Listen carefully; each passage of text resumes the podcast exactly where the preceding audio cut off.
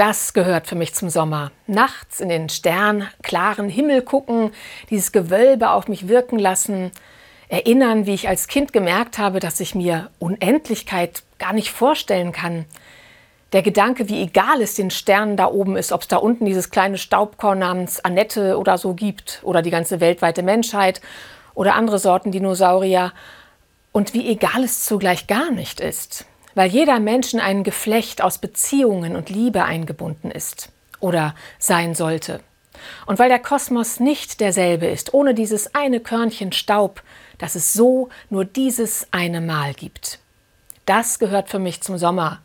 Und in jedem Sommer und in diesem ganz besonders Sehnsucht, dass alles mal easy und leicht ist für eine Weile. Vorsichtig wieder aufatmen nach diesen letzten Monaten, mal nichts Schweres denken. Und dann habe ich mich umgehört, was Sie und euch diesen Sommer eigentlich so beschäftigt. In den sozialen Medien habe ich gefragt, worüber Sie sich gerade wohl so Gedanken machen. Und was mir geschrieben wurde, hat nichts mit Sommer und Leichtigkeit zu tun. Im Gegenteil, es geht voll ans Eingemachte. Die großen Themen haben Sie genannt. Endlichkeit, Verwundbarkeit, Unsicherheit, Hoffnung. Von der Angst vom Sterben haben Sie geschrieben dass die letzten Wochen mit ihren Corona-Bestattungen und der fehlenden Möglichkeit der Begleitung Spuren hinterlassen haben. In einer Antwort heißt es, wir müssen uns geradezu das Stottern über den Tod wieder erringen. Wir versuchen so viel, setzen Himmel und Hölle in Bewegung, um den Tod zu vergessen, ihn rauszuzögern, zu beherrschen, suchen nach Impfstoffen, nach Medikamenten, wälzen Statistiken, Leben schützen, ist ein hohes Ziel, gar keine Frage. Und doch werden wir ihn nicht los. Am Ende werden wir ihn nicht los, den Tod. Er ist uns in die DNA geschrieben. Der Tod gehört mitten ins Leben und es ist ureigenste christliche Aufgabe, ihm diesen Platz einzuräumen.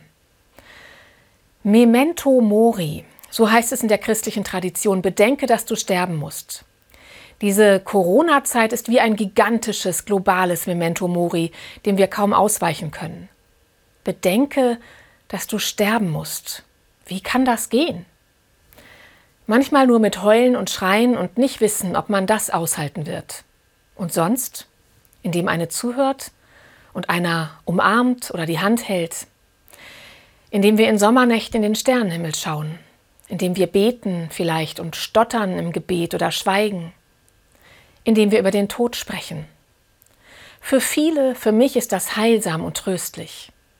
Bedenke, dass du sterben musst. Leicht ist das nicht, überhaupt nicht. Aber es kann das Wissen wecken, wie ungeheuer kostbar jeder Augenblick ist, jeder Atemzug, jede Berührung. Das heißt auch, da sein, wenn Menschen sterben. Das ist zu wenig gelungen in den letzten Monaten. Dafür müssen wir Lösungen entwickeln, wie das verantwortungsvoll gehen kann, dass zugehört werden kann, Hände gehalten werden, dass Sterbende von Angehörigen und Seelsorgern begleitet werden. Der Tod gehört mitten ins Leben. Das heißt, ich nehme ihn mit in diesen Sommer, den Tod.